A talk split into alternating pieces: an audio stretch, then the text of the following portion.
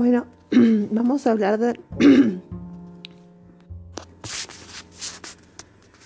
Muy bien, vamos a hablar del internado rotatorio área pediatría, resfrío común de la doctora Roxana Servín. Introducción. La infección respiratoria aguda alta, denominada frecuentemente resfrío común o catarro de las vías aéreas superiores, CBAS, es la infección más frecuente en todas las edades, en especial en pediatría, donde representa más del 50% de las consultas en los meses de invierno. Existen múltiples recomendaciones sobre la conducta médica frente a este cuadro, sin embargo hay una amplia variedad variabilidad en el tratamiento que depende en parte de la heterogénea expresión clínica del niño y del criterio empleado por el médico tratante. Según la Sociedad Argentina de Pediatría, SAP, no hay en nuestro país un estudio que haya valorado la conducta médica del pediatra frente al niño con eh, insuficiencia respiratoria infección respiratoria aguda alta. Por otra parte, la bibliografía internacional de la última década refleja un creciente interés en la investigación clínica en el consultorio, aspecto que aún no se encuentra desarrollado en Argentina. Como entidad clínica, el resfrío común es un síndrome catarral leve y autolimitado que representa una de las causas principales de morbilidad aguda y de consultas médicas. También es una causa importante de ausentismo laboral y escolar.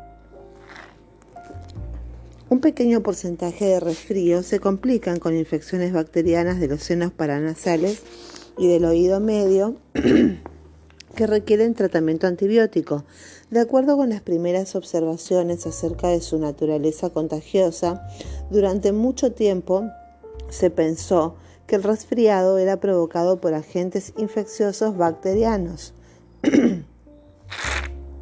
Fue en la década de 1950 cuando se conoció la etiología específica de los resfríos con el aislamiento de varios virus respiratorios nuevos en cultivos celulares para influenza, rinovirus, virus incitial respiratorio, enterovirus, el virus Coxsackie A2.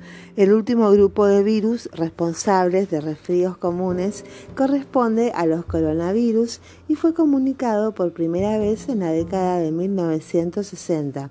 Desde entonces, no se han hallado nuevos virus causales de resfrío, aunque la causa específica de algunos todavía se desconoce. Otros virus respiratorios, tales como el virus influenza y los adenovirus, pueden producir el síndrome del resfrío común, pero generalmente se asocian con una enfermedad más severa que a menudo compromete el tracto respiratorio inferior. Incluso algunos enterovirus provocan coriza. El grupo de rinovirus es responsable de aproximadamente un 40% de los resfríos en los adultos. En este apartado no se ha mencionado el virus de la gripe porque estamos tratando únicamente sobre catarro simple. Los virus respiratorios presentan una distribución universal.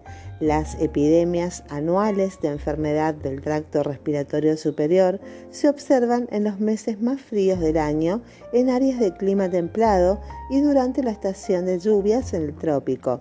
En climas templados, la estación de las enfermedades respiratorias comienza en la primera quincena de septiembre. Las tasas de incidencia aumentan bruscamente en el curso de algunas semanas y luego permanecen hasta la primavera en que empiezan a bajar, siendo la incidencia más baja durante los meses de verano. No todos los virus atacan a la vez.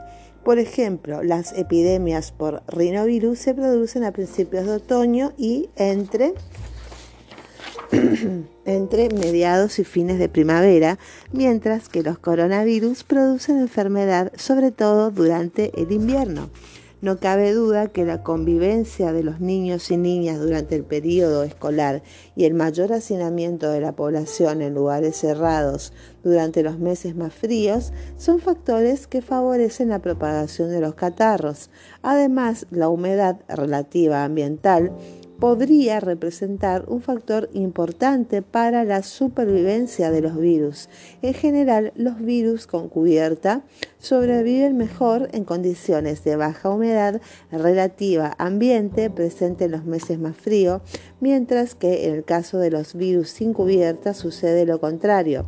Generalmente, un adulto padece como promedio 2 a 4 catarros por año y un niño 6 a 8. Los adultos que conviven con niños padecen más resfriados que los adultos no expuestos a ellos. Transmisión. El mayor reservorio de virus respiratorios está representado por los niños de corta edad. La propagación del resfrío se produce principalmente en el hogar y en la escuela, colegios y guarderías. Los niños adquieren nuevas cepas virales a sus compañeritos de escuela, las llevan a sus hogares y la transmiten a otros miembros de la familia. El periodo de incubación es de 1 a 3 días. El periodo máximo contagio es entre el segundo y cuarto día del inicio de los síntomas. Se deben extremar en este periodo las medidas de prevención que son muy sencillas. Síntomas y diferencias con la gripe. Tenemos fiebre, el catarro común cursa normalmente sin fiebre, aunque en niños pequeños em, o personas inmunodeprimidas puede haber un aumento de temperatura, mientras que la gripe está presente con temperatura entre los 38 y 39 grados centígrados que duran 3 a 4 días. Congestión nasal y rinorrea en el catarro aparece siempre, sobre todo en niños. Puede acumularse moco en la zona de los oídos, apareciendo molestias por desequilibrio de presiones entre el exterior y la trompa de Eustaquio. Si se acumula gran cantidad de moco y se sobreinfecta, da lugar a una otitis media.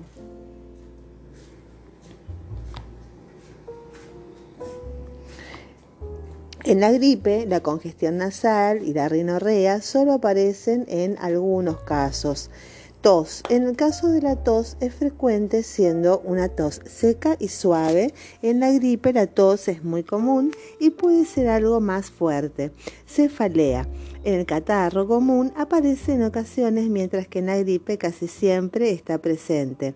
Dolores musculares y articulares en el catarro común pueden aparecer de una manera muy leve y no siempre están muy eh, que en la gripe siempre están presentes y en ocasiones pueden ser bastante intensos. El cansancio generalizado. En el catarro pues, suele ser moderado y en la gripe suele ser intenso desde el principio de la enfermedad y durar tres semanas. Pediatría, tratamiento. El catarro no tiene tratamiento específico y dura alrededor de una semana. Debe indicarse tratamiento de sostén respiratorio, antitérmicos, aspiración de secreciones nasales y hacer controles clínicos seriados para evaluar la evolución a la resolución espontánea o sobre infección bacteriana. Prevención, lavarse bien las manos, el lavado frecuente de las manos constituye una clara medida preventiva del catarro. Utilizar pañuelos descartables y tirarlos una vez que se usen, taparse la nariz al toser y al estornudar con el codo, practicar un aislamiento relativo durante el periodo de máximo contagio.